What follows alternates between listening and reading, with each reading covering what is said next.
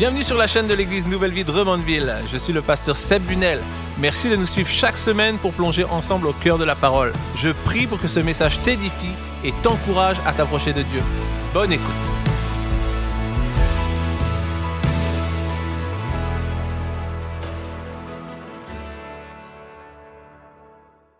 Ce matin, j'ai la chance d'apporter ma voix dans notre série de messages de la parole aux actes où on voit tous les livres des actes des apôtres ensemble. Et aujourd'hui, j'ai une prière originale sur mon cœur. J'ai envie qu'on étudie ensemble une prière originale qui se trouve dans le livre des actes. Puis je suis sûr que cette prière-là, peu de personnes l'ont déjà faite ce matin.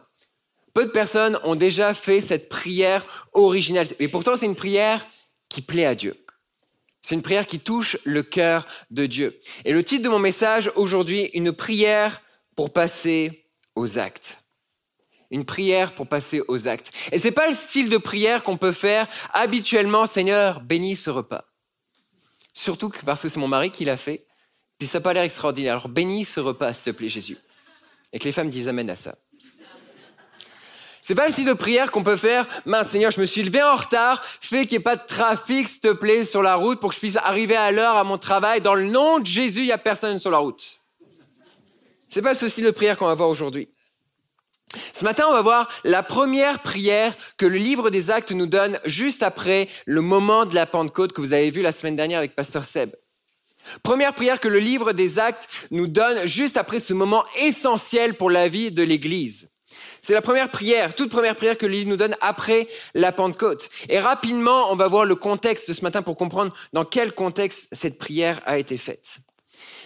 Le contexte, c'est le suivant. Pierre vient de guérir un homme paralysé depuis plus de 40 ans.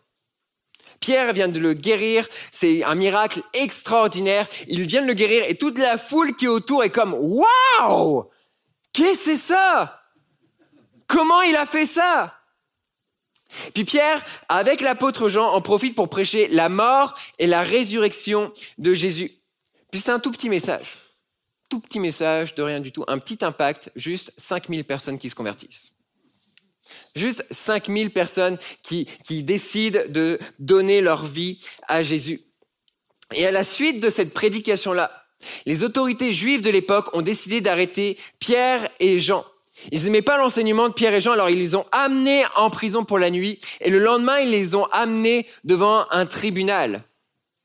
Puis le tribunal, les Juifs ont commencé à leur dire, écoutez les gars, ce que vous prêchez, ça fait aucun bon sens. C'est de l'hérésie ce que vous enseignez. C'est de l'erreur, c'est n'importe quoi ce que vous prêchez, mais vous venez de guérir un homme. Un miracle extraordinaire, on ne peut pas le nier. Comment vous avez fait ça? Comment est-ce que vous avez fait ça?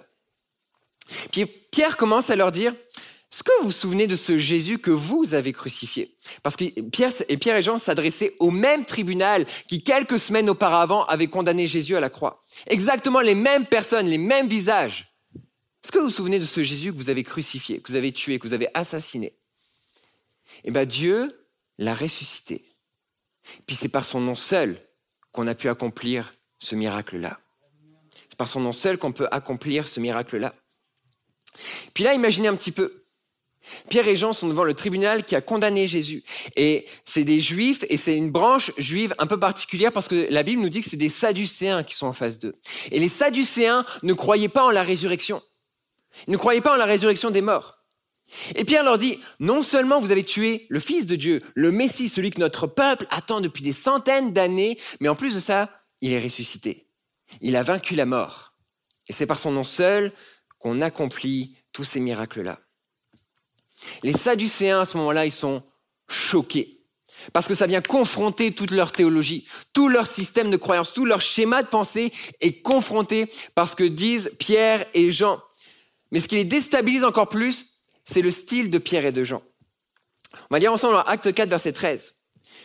Lorsqu'ils virent l'assurance de Pierre et de Jean, Lorsqu'ils virent leur assurance, ils furent étonnés, car ils savaient que c'était des hommes du peuple sans instruction, et ils les reconnaissaient pour avoir été avec Jésus. Ce que la Bible nous dit ici, littéralement, les Juifs ont deux idiots devant eux. Littéralement, c'est ce que ça veut dire. Ils ont deux idiots qui sont jamais allés à l'école. Deux idiots. Deux parfaits imbéciles. Et pourtant, ils ont une connaissance, ils ont une assurance, ils ont une foi qui les impressionne. Puis j'imagine dans le fond, on voit Pierre et Jean, ils voient Pierre et Jean comme ça, et puis j'imagine au fond de la salle là, l'ancien paralysé depuis 40 ans qui danse sur la toune de Will Abriel, Tu es Dieu. Je vais arrêter là parce que je pense que vous, êtes béni là de ma belle voix, mais je vais préférer arrêter là. Donc ils ont tout ça devant eux. Et donc les Juifs ont commencé à dire à Pierre et à Jean, OK guys, vous êtes un peu weird, OK? Comme on disait à l'époque, t'es pas un 100 watts mon homme. Mais ce que vous venez de faire est incroyable. Donc on va vous relâcher pour cette fois. Mais attention, si vous continuez à prêcher l'évangile, si vous continuez à prêcher Jésus, si vous continuez à avoir le même message, là on va punir. Là ça va être une autre game. Là, on va vous persécuter. Là, on va commencer à vous faire du mal. Là, ça va être dangereux pour vous. Alors, un conseil, taisez-vous maintenant. Ça suffit. Taisez-vous maintenant. Puis Pierre et Jean, après être relâchés, courent en parler à l'église, courent parler du miracle extraordinaire qu'ils ont vécu, mais aussi des menaces qu'ils ont reçues. Puis c'est intéressant de voir que le premier réflexe, ça a été de prier. Premier réflexe, on va prier. Parce que c'est intense là. On va prier. Et voilà ce qu'ils ont prié. Seigneur, sois attentif à leurs menaces et donne à tes serviteurs ta protection contre ces méchants qui nous prennent pour des idiots. Déploie ta puissance pour qu'on puisse vivre notre vie en paix tranquillement. Nous voulons être confortables, que chacun ait sa chaise attitrée le dimanche matin, que des gens viennent à l'église sans qu'on ait besoin de leur témoigner de ce que tu as fait dans nos vies. Fais des signes miraculeux par le nom de ton saint serviteur Jésus, mais ne nous inclus pas là-dedans. Protège nos finances, notre vie. Aide-nous à être invisibles et à vivre en paix confortablement dans notre canapé. Que quelqu'un dise Amen à ça. Il y en a qui sont en train de se dire, et ils ont une drôle de version de la Bible à Châteauguay. Ça, c'est la prière que j'aurais faite. C'est la version Florian 2023. C'est la prière que j'aurais faite si j'avais reçu exactement les mêmes menaces. Surtout pour la partie finance et canapé. Alléluia pour un bon canapé, Seigneur. Mais les disciples ont prié autre chose. Les, disciples ont fait une autre prière. Et je vais la lire parce que je sens qu'il y en a qui sont déjà déstabilisés. Le pasteur a déformé la Bible. Ne vous inquiétez pas, on y arrive. Voilà ce que les disciples ont prié. Et maintenant, Seigneur, sois attentif à leurs menaces et donne à tes serviteurs d'annoncer ta parole avec une pleine assurance. Avec une pleine assurance.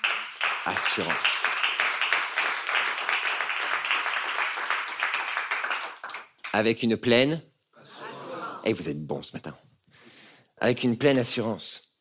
Déploie ta puissance pour qu'il se produise des guérisons, des signes miraculeux et des prodiges par le nom de ton saint serviteur Jésus.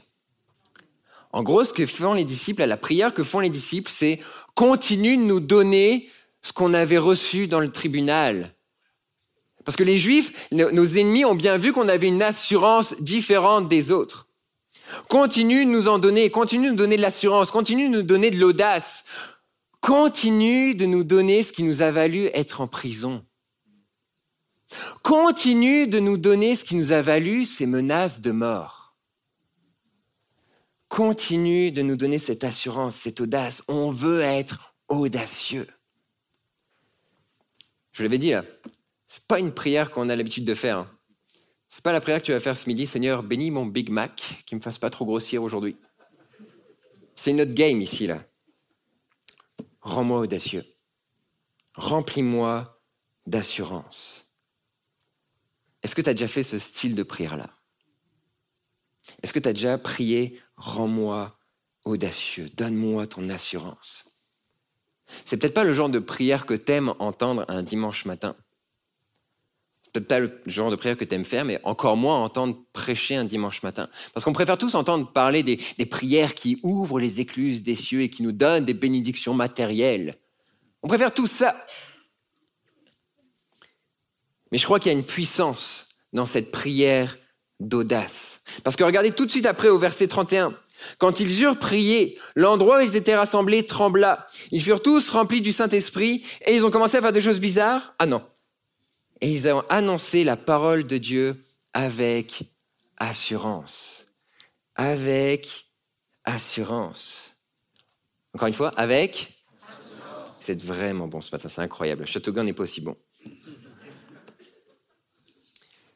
Si tu veux voir Dieu te répondre immédiatement ce matin, demande-lui, rends-moi audacieux. Si tu veux être rempli de son Saint-Esprit aujourd'hui, demande-lui, donne-moi de l'assurance. Donne-moi de l'assurance. Puis il faut que tu comprennes que tu sois timide, que tu sois sans formation comme les disciples, que tu sois jeune, plus âgé, introverti ou extraverti, Dieu peut te donner de l'assurance, une assurance inébranlable, une audace que personne n'a jamais vue autour de toi auparavant. Parce que l'assurance n'est pas un talent. L'assurance est un don que Dieu donne.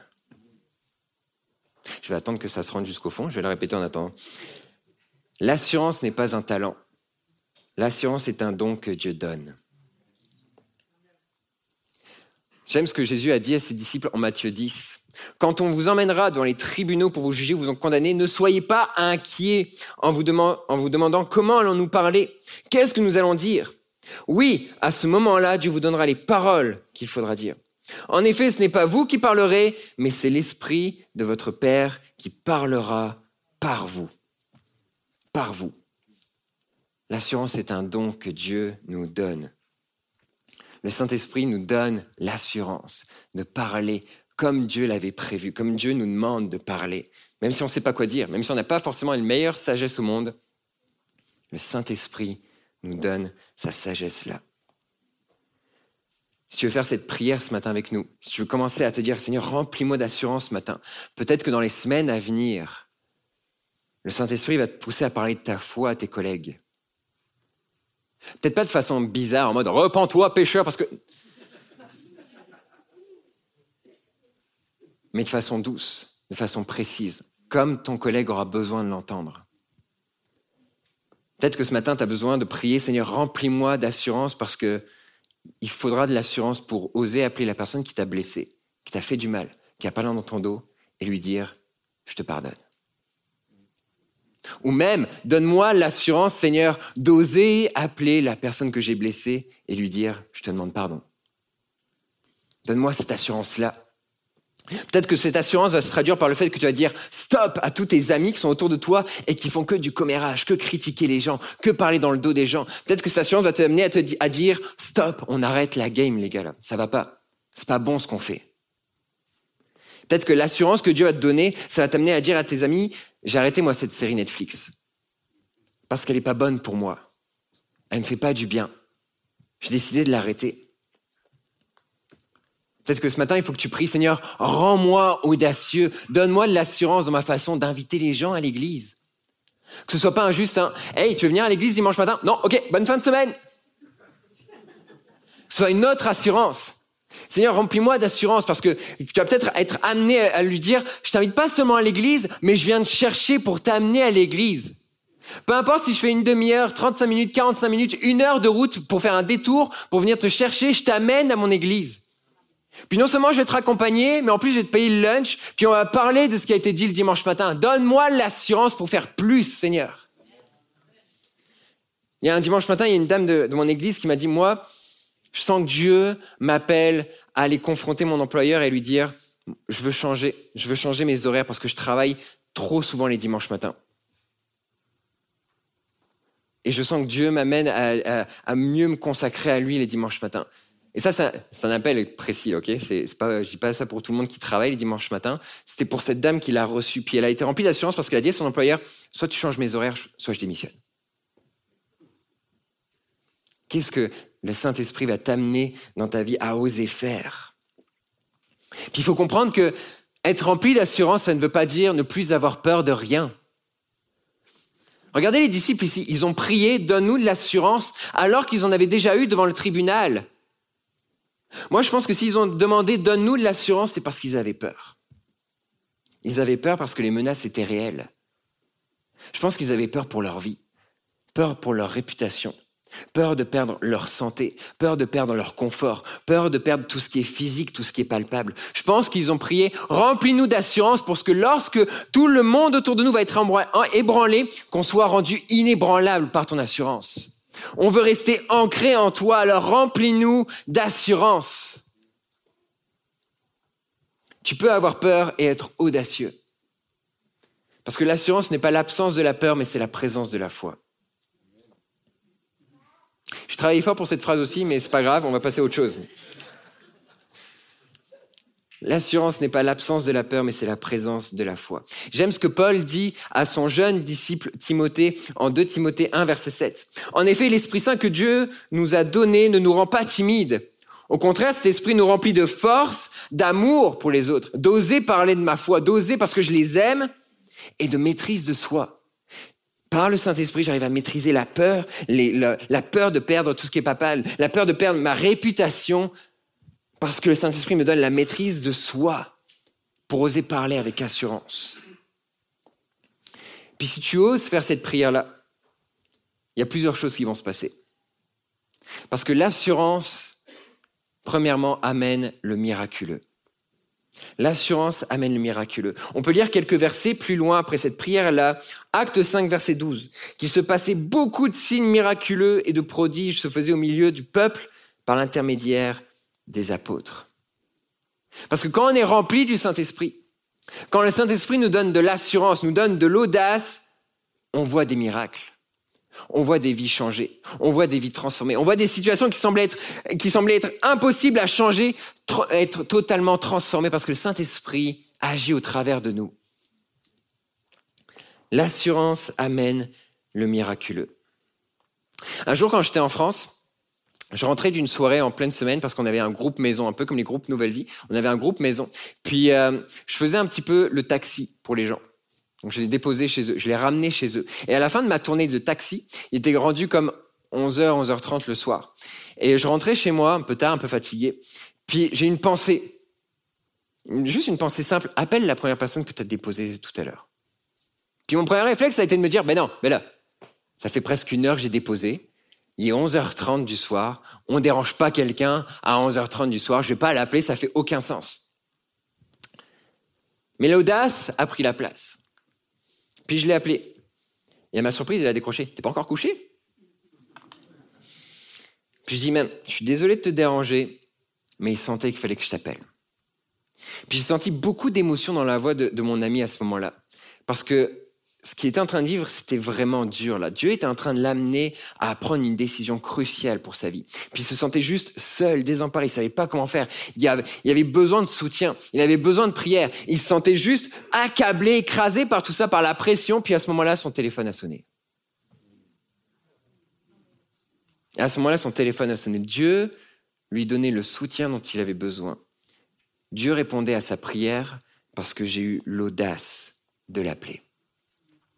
L'assurance amène le miraculeux.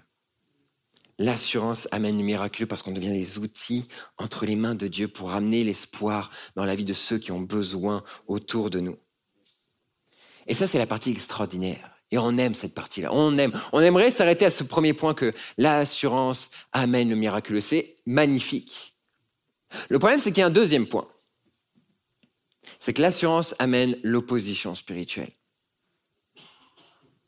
Et je ne m'attendais pas de Amen, effectivement, à ce point-là. Mais il faut en parler. Tout de suite après, alors que les disciples font des miracles magnifiques et merveilleux, la Bible nous dit qu'ils furent arrêtés et mis dans une prison publique, et je pourrais rajouter encore. C'est la deuxième fois en quelques jours qu'ils sont en prison. Comme si tu n'as pas compris quelque chose là. Deuxième fois qu'ils sont en prison. Puis les prisons de l'époque, c'était pas des tout inclus. Avec cocktail à volonté, télévision, bouffe à volonté. C'est des lieux sombres, froids, humides, où, où régnait la terreur. C'était l'opposition qui les écrasait littéralement. Si tu obéis avec assurance, avec audace à ce que Dieu te demande de faire, tu risques de connaître l'opposition. Tu risques de connaître les moqueries. tu risques de connaître le jugement des autres, le rejet des autres, de perdre ta réputation. L'assurance, c'est une confiance en Dieu de lui obéir sans craindre les conséquences humaines. Combien de fois, je m'en souviens quand je travaillais en banque à l'époque, alors que je travaillais, il y avait une, cliente qui, rentrait, une belle femme qui rentrait. Puis alors qu'elle partait, tous mes collègues commençaient à la regarder comme ça de haut en bas avec un certain désir. Puis à ce moment-là, je, savais que non, je dois détourner le regard. Je détournais le regard, je regardais mon clavier, je détournais le regard. Puis tous mes collègues étaient comme, comment, Florian Regarde. Je fais rien de mal en la regardant, cette dame-là. Il y a un de mes collègues qui me disait, il me disait, c'est pas parce que tu es au régime que tu n'as pas le droit de regarder la carte des desserts. Regarde. Commencer à me juger, à me critiquer, à me condamner. L'obéissance audacieuse amène toujours l'opposition spirituelle. Peut-être que tu passeras à côté d'une promotion. Peut-être que tu seras plus invité à certains parties. Peut-être même qu'on va parler dans ton dos, qu'on va te critiquer, qu'on va tenter de faire changer d'avis, changer d'idée, qu'on va te tirailler. Peut-être même qu'on va juger ta façon d'élever tes enfants. Peut-être même que tu as des membres de ta famille qui vont essayer de te faire changer d'avis sur ton assurance, sur ton audace pour Dieu. Ils vont essayer de te déstabiliser. Tu vas ressentir de l'opposition. Et c'est pour ça, je crois qu'on a besoin d'être rempli du Saint-Esprit pour être prêt dans ce moment-là. On a besoin d'être rempli du Saint-Esprit pour être prêt face à cette opposition, pour être prêt face à l'opposition, pour être inébranlable dans l'opposition. C'est Pasteur Craig Groeschel qui a dit un jour, si tu n'es pas prêt à faire face à l'opposition à cause de ton obéissance, tu n'es pas prêt à être utilisé par Dieu.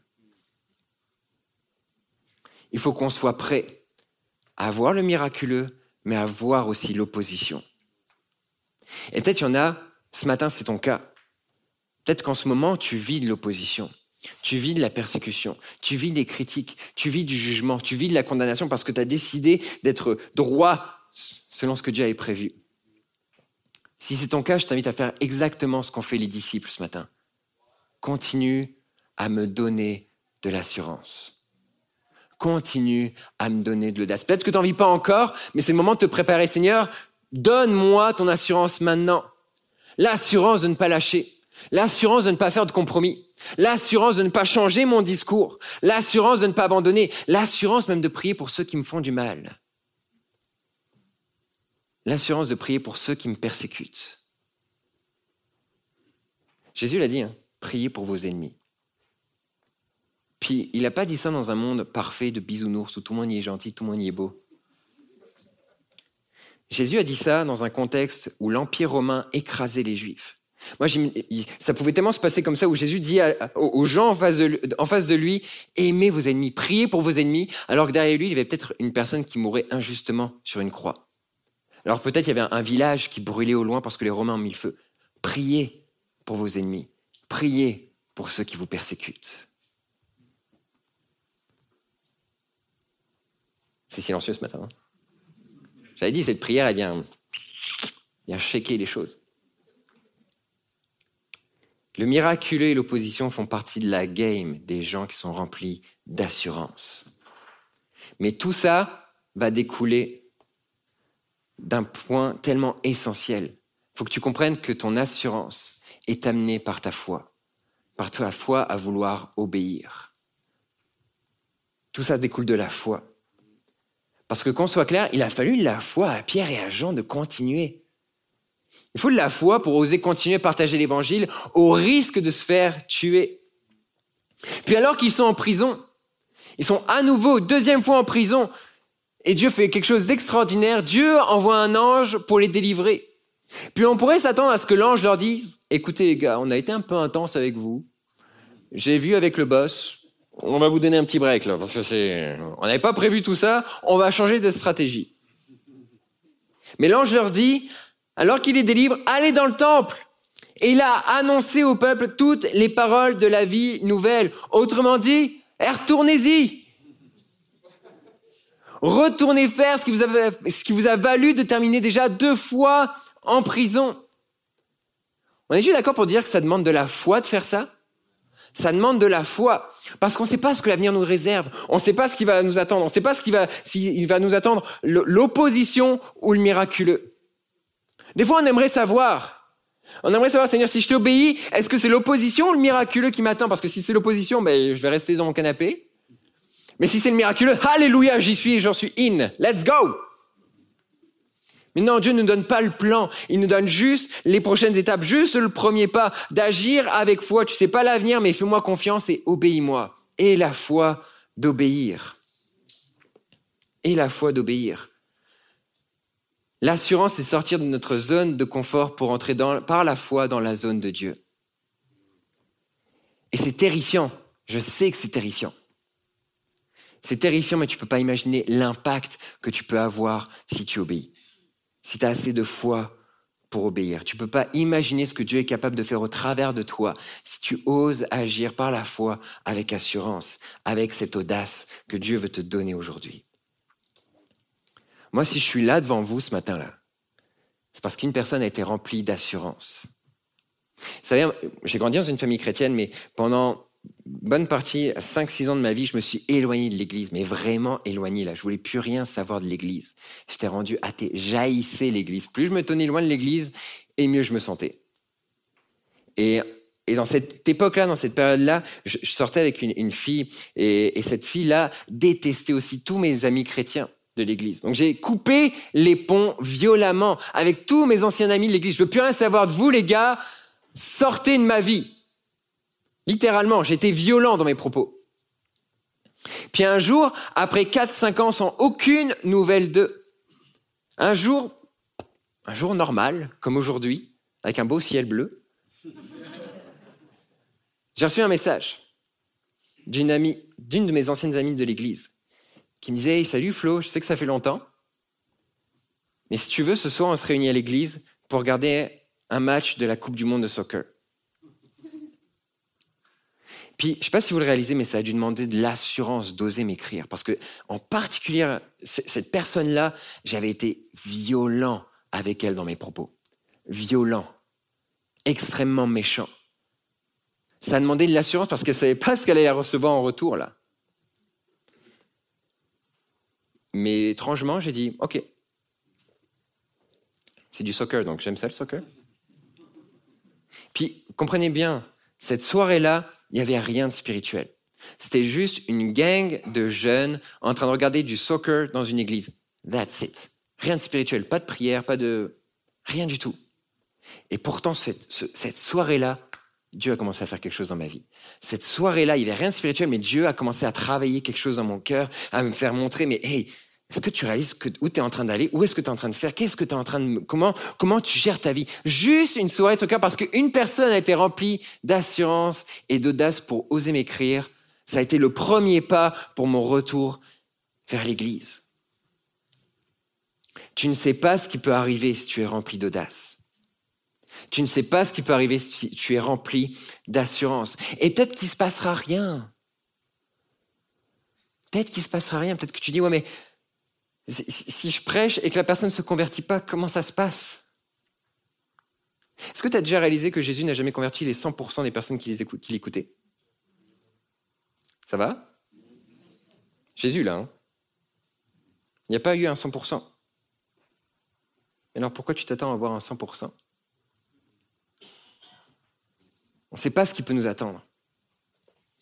Puis parfois on dit, ouais, mais si je prie et qu'il ne se passe rien, si, je prie et puis qu'il se passe rien, qu'il n'y a, rien qui se passe. Ouais, mais si tu pries et qu'il se passait quelque chose, change ton raisonnement, change ton questionnement dans ta tête. Pour notre voyage de noces avec Julie, on est parti au Costa Rica. Puis si vous n'avez jamais fait ce pays-là, je vous invite à le faire. Pays magnifique, Costa Rica.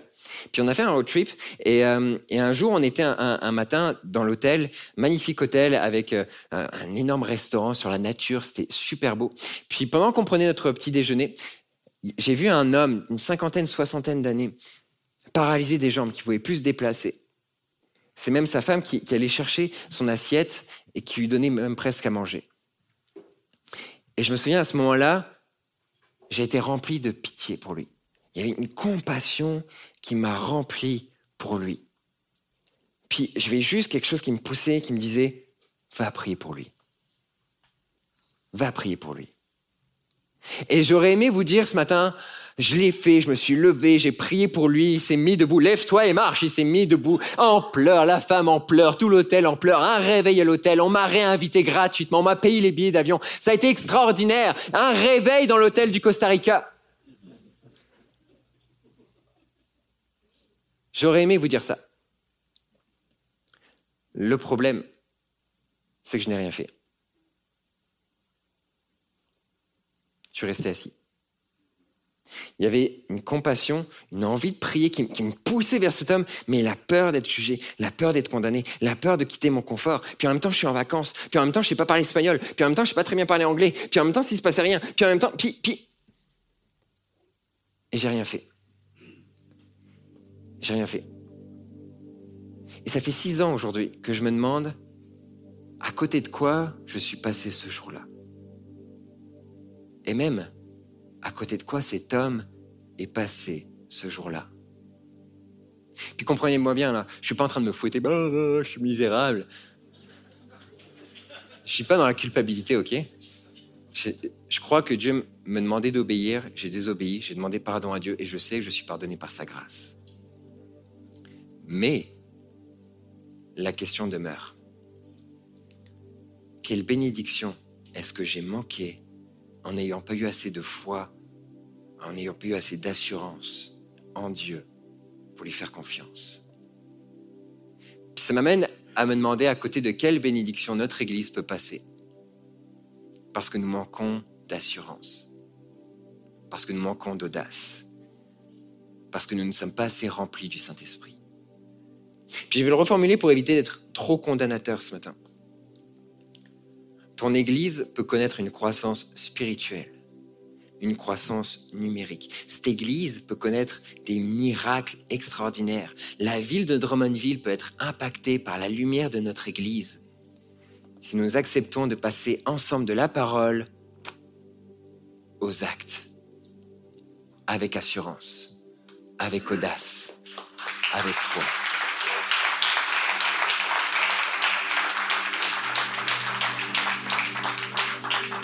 Et pas juste la ville, et pas uniquement que la ville, tes voisins, tes collègues, ta famille, tes amis peuvent être impactés par Dieu. Si tu es rempli d'assurance et que tu oses passer de la parole, qui est bonne la parole, mais aux actes aussi. Aux actes. Pasteur Claude va en parler ce matin à Nouvelle Vie Longueuil, mais on vit dans une époque de l'histoire extrêmement difficile même pour toutes sortes de raisons que vous connaissez parfaitement. Je n'ai pas besoin de faire un, rappel de tout ça. Mais je lis beaucoup d'articles en ce moment où est-ce que des gens se demandent, mais qu'est-ce qui tourne pas rond dans notre société?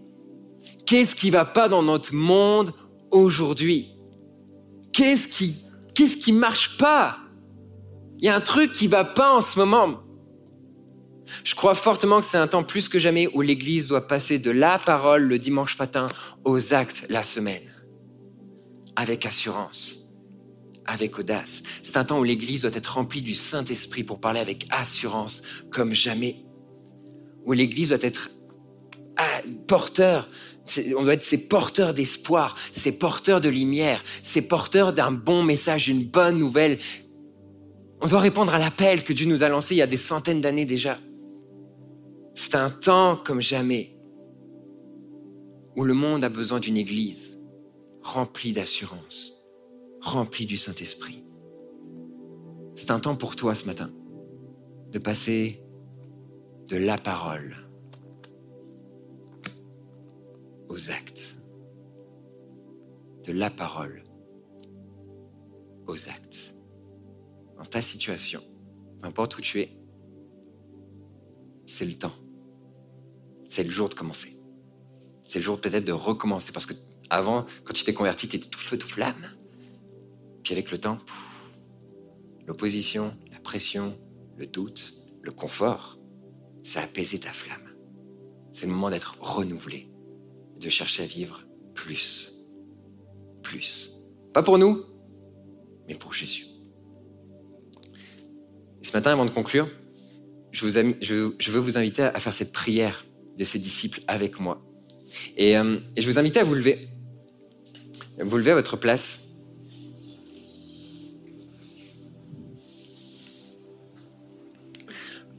Avant de passer à ma conclusion, je veux vous challenger à faire cette prière. Et je ne veux pas te forcer. Si t'es pas à l'aise de faire cette prière, je te force pas à la faire. Mais si tu sens dans ton cœur ce matin, c'est pour moi, je dois être rempli de plus d'assurance, de plus d'audace. Fais pas ça pour me faire plaisir, mais fais ça parce que tu réalises que tu en as besoin. Tu as besoin d'être plus rempli du Saint-Esprit. Tu as besoin d'oser agir plus par la foi. Si tu as besoin de l'assurance du Saint-Esprit, je t'invitais à répéter la prière des disciples avec moi et à tendre les mains vers Dieu si tu à l'aise comme pour un signe d'abandon. Je m'abandonne, Seigneur. Et à répéter cette prière après moi. Seigneur Jésus, peu importe les épreuves, les persécutions que nous pouvons connaître, donne à tes serviteurs une pleine assurance. Une pleine assurance. Une pleine assurance pour annoncer ta parole, pour être des témoins de ton amour et de ta grâce. Déploie ta puissance pour qu'il se produise des guérisons et des prodiges dans notre Église, à Drummondville, dans notre entourage, dans le nom de Jésus. Et alors qu'on continue à prier, peut-être qu'il y a déjà des situations que Dieu est en train de te mettre à cœur. Il y a déjà des choses que Dieu est en train de te mettre à cœur. Mais alors qu'on continue à prier, peut-être que toi, tu as posé de faire cette prière-là parce que tu te dis, mais pourquoi? Pourquoi oser être rempli d'audace? Pourquoi, pourquoi est-ce que je vais oser me mettre en danger? Pourquoi oser risquer l'opposition, la persécution Pourquoi je devrais le faire? Pourquoi je devrais m'engager dans ça?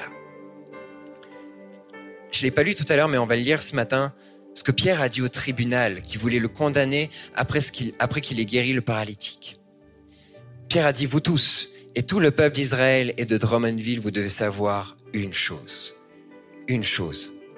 C'est par le nom de Jésus-Christ de Nazareth que cet homme-là est devant vous bonne santé. Ce Jésus-Christ, vous l'avez cloué sur une croix, mais Dieu l'a réveillé de la mort. Et c'est lui seul, lui seul, qui peut nous sauver. En effet, dans le monde entier, Dieu n'a donné aux hommes personne d'autre. Il n'y a rien d'autre. Il n'y a aucune autre solution. Il n'y a aucun autre sauveur que Jésus pour nous sauver. Pour nous sauver. Pourquoi être rempli d'assurance À cause de Jésus? Pourquoi être rempli d'audace À cause de la croix? À cause de la résurrection. Nous sommes remplis d'assurance parce que Jésus est le seul qui peut nous sauver. Nous sommes remplis d'assurance parce que Jésus est le seul qui peut sauver Drummondville. Nous sommes remplis d'assurance parce que Jésus est le seul qui peut sauver ta famille. Nous sommes remplis d'assurance parce que Jésus est le seul qui peut te sauver toi. Il est le seul qui peut te sauver toi ce matin. Jésus est ce Dieu qui, alors qu'il vivait dans les cieux, royaume parfait, extraordinaire, a décidé de venir sur terre pour mourir à la croix pour tes péchés pour mes péchés. Décider de tout quitter pour venir sur terre, pour porter tout le poids de notre condamnation afin de nous sauver, afin de nous pardonner. Jésus est mort pour tes péchés, pour t'offrir une nouvelle vie. Il est le seul qui peut te sauver ce matin. C'est pas par tes bonnes actions que tu es sauvé. C'est pas parce que tu fais de bien que tu es sauvé. C'est seulement par Jésus. C'est en reconnaissant tes péchés, c'est en reconnaissant tes fautes, que tu peux être sauvé. La croix de Jésus nous donne l'assurance de témoigner, d'obéir en son nom, malgré l'opposition, mais la croix, c'est aussi l'assurance pour toi. Si tu viens à lui pour la première fois ce matin, si tu reviens à lui alors que tu t'es éloigné, la croix, c'est l'assurance pour toi qu'il ne te rejettera jamais. Même si tu te dis, pasteur, tu sais pas tout ce que j'ai fait, tu sais pas tout ce que j'ai vécu, tu sais pas tout ce que j'ai dit, tout ce que j'ai accompli, tu sais pas l'épave que je suis ce matin. La croix c'est l'assurance que si tu lui demandes pardon à Jésus, il est assez fidèle et bon pour t'accorder non seulement le pardon, mais aussi te transformer, te donner une nouvelle identité, t'appeler mon fils, t'appeler ma fille, tu es précieux, je t'aime. La croix, c'est cette assurance-là. Quand on est pardonné, on est justifié, on est sauvé, parce qu'il a tout donné pour nous. C'est cette assurance-là. Jésus est le seul qui peut te sauver ce matin. Jésus est le seul qui peut sauver ton couple ce matin. Ta famille ce matin. Il est le seul qui peut te sauver ce matin. Alors Jésus, je te prie aujourd'hui, viens toucher les cœurs qui ne te connaissent pas. Viens toucher les vies qui reviennent à toi. Montre-leur le Dieu d'amour que tu es. Montre-leur le Dieu de grâce que tu es. Montre-leur le Dieu fidèle que tu es. Je te prie, ramène-les à toi. Amène-les à toi. Que ta croix et ta vie soient leur assurance que tu ne les rejetteras jamais. Que tu les aimes, qui sont précieux à tes yeux. A rien d'autre de plus beau et plus important que eux. Je te prie de leur révéler cet amour, Seigneur, ce matin. Montre-leur ton amour. Montre-leur la réalité de la croix, la beauté, la puissance, la délivrance de la croix. Et donne à ton Église à Drummondville l'assurance nécessaire pour passer de la parole aux actes. Nous voulons fonder notre Église, nous voulons fonder notre vie sur toi. Même si tout peut être détruit autour de nous, même si tout est détruit autour de nous, notre sécurité est détruite autour de nous, on sait que tu ne nous abandonneras jamais. Nous mettons notre foi en toi, notre assurance en toi, parce que ta parole est sûre et solide. C'est avec assurance que nous bâtissons notre vie sur toi, Jésus, parce que tu as tout donné à la croix. C'est Cette assurance que nous fondons notre vie sur ta mort, mais ta résurrection, parce que tu es le Dieu qui ne faillira jamais. Tu es celui qui est, qui était et qui sera. Alors nous fondons notre vie sur toi, Jésus. Remplis-nous d'assurance. Aide-nous à briller pour ta gloire. Parce qu'on sait que tu ne failliras jamais. Tu ne failliras jamais. C'est en ton nom, Jésus, que j'ai prié. Merci pour ce qui s'en vient à Drummondville. À toi la gloire, Seigneur. Amen.